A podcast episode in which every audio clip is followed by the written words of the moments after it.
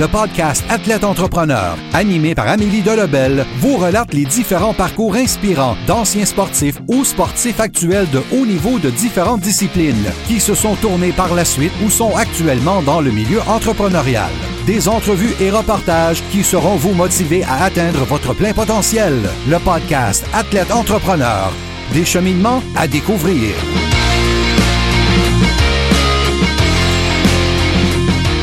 Bonjour à tous, ici votre hôtesse Amélie Delebel et je suis très heureuse de vous accueillir sur mon podcast Athlète Entrepreneur pour cet épisode 010. Athlète Entrepreneur est un podcast qui a pour but de motiver les athlètes ou anciens athlètes qui souhaitent se lancer en affaires. Pour cet épisode, je reçois Joël Perrault, un ancien joueur de hockey qui a disputé 13 saisons chez les professionnels dans 5 pays différents, disputant entre autres 96 matchs dans la Ligue nationale de hockey. L'ancien du Dracard de Bécomo dans la LHJMQ est aujourd'hui entraîneur adjoint avec les riverains du collège Charles Lemoine au niveau Midget 3A, en plus d'être le copropriétaire de l'Académie de hockey des pros qui a été lancée en 2016 avec un autre ancien hockeyeur québécois, Danny Grou. Sans plus attendre, je vous laisse à cette entrevue. Bonne écoute! Alors, je suis avec mon invité du jour, Joël Perrault, cet ancien choix de cinquième ronde des Mighty Ducks d'Anaheim en 2001, qui a disputé tout près de 100 matchs dans la Ligue nationale de hockey et qui a joué au niveau professionnel pendant 13 années. Depuis son retour au Québec en 2016, il est le copropriétaire de l'Académie de hockey des pros. Alors, sans plus attendre, salut Joël, ça va bien? Bonjour, ça va bien, merci. Merci beaucoup. Alors, euh, tout d'abord, première question. Est-ce que tu pourrais nous raconter un peu ton euh, parcours de hockeyeur de tes années mineures, justement, jusqu'à tes 13 années euh, chez les professionnels? Bien, je, suis un, garçon de la rive sud de Montréal. J'ai grandi à Saint-Hubert. Donc, j'ai joué tout mon hockey mineur dans la région de Saint-Hubert pour ensuite aller jouer Midget 3 à Saint-Hyacinthe avec les Gaulois. à l'époque, le Saint-Hubert était dans le territoire des Gaulois. Et puis, euh, de là, là, je me suis fait repêcher en troisième ronde par le Dakar de Bécomo, euh, où j'ai joué trois saisons. Euh, probablement les, trois saisons les plus mémorables de ma, carrière, juste à cause que dans les années juniors, c'est vraiment là que tu, vas trouver ton identité, que tu rencontres des, bons amis. Puis, c'est vraiment une expérience de vie, comme, comme plusieurs vont dire après leur séjour junior. Donc, euh, c'est ça, après ma première année junior à 17 ans, euh, je me suis fait repêcher par les Mighty Dogs d'Anaheim en cinquième ronde. Euh, malgré une année qui était plus ou moins facile, plus d'adaptation. donc, c'était une belle surprise.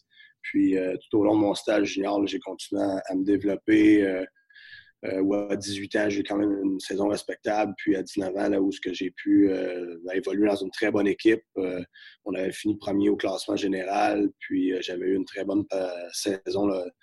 personnellement, j'avais fini premier scoreur, pointeur de la Ligue, MVP de la Ligue, première équipe d'étoiles au Canada. Donc, ça a été, ça a été un bon, euh, une bonne progression dans mon cas. Et puis, euh, cette saison-là, au temps des fêtes, j'avais signé mon premier contrat professionnel avec les Mighty Ducks, un entry level qui appelle un contrat de trois ans. Euh, donc, c'est ça. Fait que ça a été une très belle expérience. Les gens de Bécomo ont été ben, sont une grande partie de, ma vie encore aujourd'hui. Euh, je les suis, euh, je suis l'équipe encore aujourd'hui. Justement, pas plus tard que l'année passée, j'étais allé au repêchage du Québec, j'ai passé le, repêchage à leur table. Je suis allé, euh, allé les voir. Il y avait quelques visages qui étaient encore là que je connaissais de mon temps.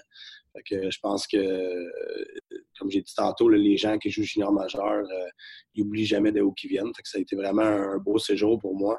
ensuite, rendu à 20 ans, j'ai fait mes débuts professionnels. J'ai commencé en langue américaine pendant mes trois premières saisons. Euh, au début, on était à Cincinnati, en Ohio. Donc, j'ai joué deux années là-bas. Euh, encore là, beaucoup d'apprentissage euh, sans sauter d'étape. Puis, l'équipe a déménagé. le club école des Mighty Ducks a déménagé à Portland, Maine, ma troisième saison. de là, je me suis, je me suis fait échanger à Phoenix. Euh, pour ensuite le faire mes débuts dans la Ligue nationale euh, cette saison-là. Parfait. Puis justement, vers la fin de, ta carrière, tu as évolué pendant plusieurs saisons euh, en Europe, que ce soit en Allemagne, en Suisse, en France, puis même en Finlande, si je me, me trompe pas. comment tu as apprécié justement cette expérience européenne-là? Puis c'est quoi qui a été, disons, le, plus difficile, autant au niveau de la patinoire que pour l'adaptation hors glace? Ben, moi, c'est sûr ça a été un, un gros ajustement dans, dans ma game. Pas, nécessairement le style de vie, un petit peu, mais c'est sûr que c'était une belle expérience. Pour moi, c'était important. Je, suis parti quand même tôt en Europe. Je suis parti, j'avais 27 ans, j'avais beaucoup de blessures, euh, euh, des commotions, beaucoup de blessures dans les dernières années. Puis euh, j'avais pris la décision de m'aller en Europe décision que je ne regrette pas du tout aujourd'hui. Peut-être que euh, si c'était à recommencer, peut-être je serais parti un petit peu plus tard. J'avais quand même encore euh, une chance de, jouer des matchs en Ligue nationale, mais j'avais pris la décision de m'en aller en Suisse euh, où j'avais eu un, bon contrat. Puis finalement, ben, on, s'est promené beaucoup en Europe à partir de là. On a fait un an en Suisse, on a fait un an en Finlande. Euh, où ce que j'ai adoré l'expérience de la Finlande également, mais ça a été une année où côté hockey plus difficile. J'avais, manqué pratiquement toute la saison à cause d'une opération au genou. Euh, ensuite, on est parti en Allemagne pour deux saisons. Ce que j'ai adoré aussi, euh, le, style de vie, le style de jeu de, l'Allemagne qui se, qui se rapprochait un peu plus au style nord-américain. avec beaucoup d'importés, beaucoup de Canadiens américains dans, dans, les équipes. Donc ça, j'ai beaucoup aimé. Puis euh, après mes deux saisons en Allemagne, euh, je pensais que c'était fini. Je regardais encore un peu pour des contrats euh, dans les ligues comme l'Allemagne l'Autriche. Puis il n'y avait rien vraiment qui se présentait à mon goût. Puis pour être honnête, je commençais à, être tanné un petit peu de, voyager. donc finalement, j'avais commencé dans, le coaching avec un de mes amis.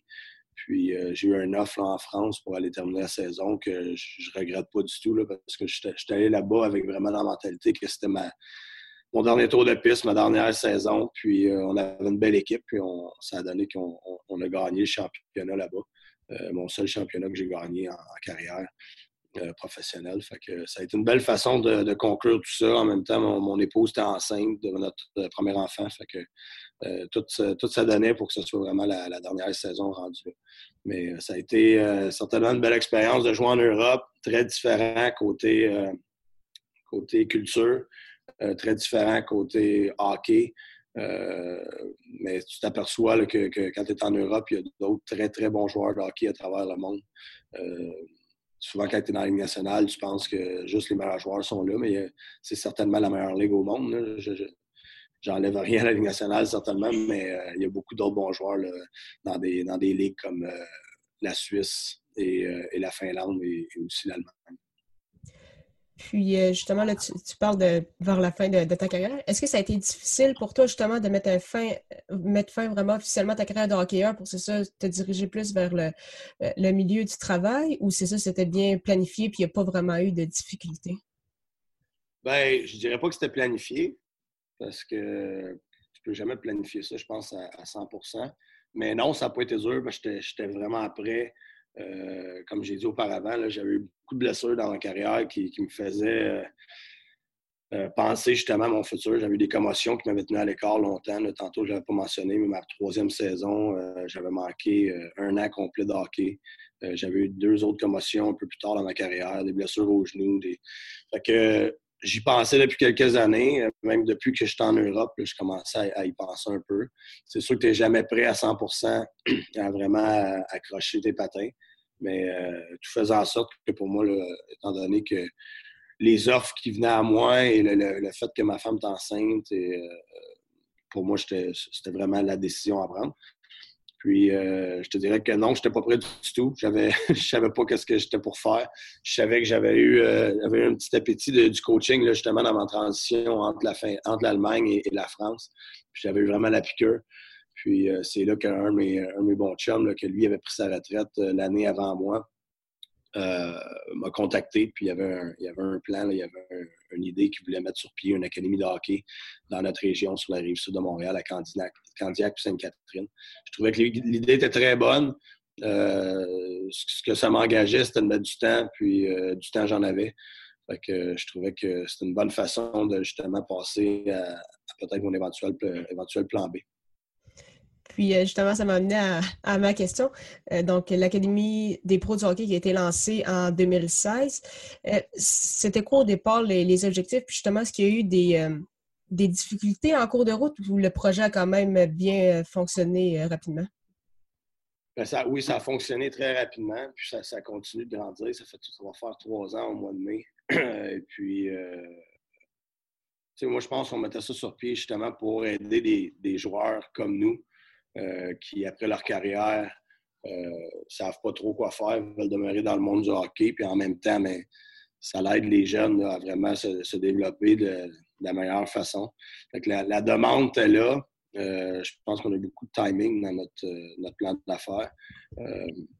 Donc ça, je pense que c'est un gros plus. Mais je, je, pense pas que c'était. Je pensais pas, puis mon partenaire non plus, pensait pas que c'était pour grossir aussi rapidement. Parce qu'en dedans d'un an, on, est devenu on a un contrat avec le, Collège Charlemagne de Ville-Sainte-Catherine où on s'occupe vraiment de tout le développement de la structure élite à partir du Pee jusqu'au midget espoir et du 3 maintenant quand mon, mon partner il est, entraîneur-chef euh, avec les riverains. Fait que ça, très bien, euh, s'est très bien déroulé dans les trois premières années. Puis euh, on a d'autres projets en tête pour essayer de continuer à faire grandir ça. Puis je pense qu'on s'en va dans la bonne direction. Et ça mène encore une fois à ma question finale, justement, quels sont tes objectifs au niveau personnel avec cette académie? Puis, est-ce que tu as également d'autres projets que tu aimerais mener soit euh, par une création d'une autre école ou justement comme, euh, comme entraîneur? Ben, c'est sûr, le, fait d'être entraîneur de métier, c'est quelque chose qui, m'intéresse. Pour l'instant, euh, je, suis entraîneur dans les niveaux plus mineurs. J'ai été entraîneur dans le Bantam 3, qui est un très beau niveau de hockey. C'est vraiment les, les, prochains, les prochains joueurs élites de, de leur âge. Puis euh, ça, j'ai eu beaucoup de plaisir à, les coacher pendant deux ans. Puis je continue à faire leur développement ici au Collège Charlemagne. Euh, cette saison, je suis euh, entraîneur du Midget Espoir et j'ai aidé Danny aussi au, Midget 3 en tant qu'assistant entraîneur. C'est quelque chose qui, m'intéresserait beaucoup, mais c'est souvent comme que j'ai eu des offres tout de suite après ma carrière d'aller au junior majeur comme assistant coach. Puis c'était vraiment une question que je, je veux, vraiment apprendre le, métier d'entraîneur. Je ne veux pas juste me garocher là-dedans en pensant que ça va être facile à cause que j'ai joué. Puis euh, c'est en effet pas facile du tout d'être entraîneur. euh, je prends ça comme du bagage. C'est quelque chose qui m'intéresserait de monter. Là. Je reviens tout juste des Jeux du Québec avec l'équipe Rive-Sud. Parce que je viens de vivre une super belle expérience avec des, jeunes d'âge euh, Bantam également. On s'est incliné encore de finale en, fusillade. Mais au-delà de, au du résultat à cet âge-là, je pense que c'est vraiment de voir comment des jeunes d'équipes différentes peuvent, euh, euh, peuvent être capables de former une équipe aussi rapidement. Puis je pense que notre groupe d'entraîneurs, on est capable, on a été capable de les aider à vraiment accomplir ça. Fait que ça, c'est valorisant quand tu vois des, choses comme ça. Puis euh, pour ce qui est de l'académie, on continue à mettre beaucoup de temps là-dedans. On, roule vraiment 12 mois par année. On a des cliniques le soir de développement individuel. toute l'année, de 12 mois par année. On a également plusieurs branche dans notre académie qui va jusqu'au 3 d'été, jusqu'à l'entraînement estival euh, euh, de Pee-Wee jusqu'à professionnel. Fait on est très occupé avec ça. On continue à essayer d'agrandir puis euh, d'avoir les meilleurs joueurs, les meilleurs hommes de hockey pour, pour, nous aider à développer les jeunes. Fait pour l'instant, c'est vraiment de, de, continuer à, à mettre l'emphase sur l'académie tout en, en, se formant un petit peu là, la main en étant entraîneur. Parfait. Donc là, je vais y aller pour euh, des petites questions en rafale. La première, c'est quelle est la chose la plus importante que le sport t'a enseigné? Euh, probablement, l'éthique de travail. L'éthique de travail à cause que, ben, enseigné par les entraîneurs que j'ai eus, euh, c'est vraiment un monde où tu n'as pas, pas, le choix de travailler si tu veux persister. Puis, il n'y a pas juste le talent. Donc, euh, quelqu'un qui perce au hockey pour moi puis qui est capable de jouer 10-15 euh, ans professionnel, certainement une belle éthique de travail. Ma deuxième question, c'est quel est ton plus beau souvenir sportif? Ben, individuellement, c'est sûr que c'est d'avoir euh, joué la Ligue nationale, marqué un but de la Ligue nationale, d'avoir évolué presque 100 matchs de la Ligue nationale. Tout ce qui, tout ce qui entoure mon, temps en, haut la Ligue nationale avec les meilleurs, c'est certainement mon, plus beau souvenir. Euh, mais tu sais, euh, je pense qu'il n'y en a pas un principalement. C'est tout vraiment que quand tu regardes en arrière après, après ta carrière, il y a beaucoup de beaux moments, mais c'est certainement d'avoir été capable de juste mettre euh, un pied sur la glace de la nationale, c'est un très bel accomplissement pour moi. Puis quel serait ton meilleur conseil à offrir à un athlète ou un ancien athlète qui souhaiterait justement se lancer dans le monde des affaires? Dans le monde des affaires, ben, pas avoir peur. Écoute, moi, s'il y en a un qui n'était pas formé pour être un homme d'affaires, c'est bien moi. je suis un gars qui est assez confiant en mes, en mes moyens. Puis, il ne faut pas avoir peur de, de foncer. Puis euh, j'ai eu la chance d'avoir un, bon partner qui avait peut-être une, meilleure base que moi côté affaires. Mais je pense que c'est de s'encadrer de monde qui vont faire avancer. Puis on est un, un duo qui, justement, qui se complète bien. Que c'est. La, pire affaire d'affaires, c'est vraiment d'attendre puis euh, euh, chez toi, là, parce qu'il faut, vraiment que tu ailles chercher les, les offres. Puis pour moi, c'est comme je te dis, c'était vraiment quelque chose qui était même pas dans, dans mes pensées de peut-être avoir euh, une business à moi. Puis euh, tout d'un coup, mais, trois ans plus tard, c'est une belle business qui fonctionne très bien. C'est parfait. Mais merci beaucoup encore une fois pour ton temps, Joël. C'est vraiment euh, très, très apprécié. Merci beaucoup.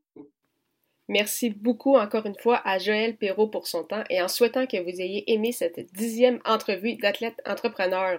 N'hésitez pas à consulter mon site internet ameliedelabel.com pour écouter tous mes épisodes de podcast et lire mes derniers articles de blog. À très bientôt pour une autre entrevue.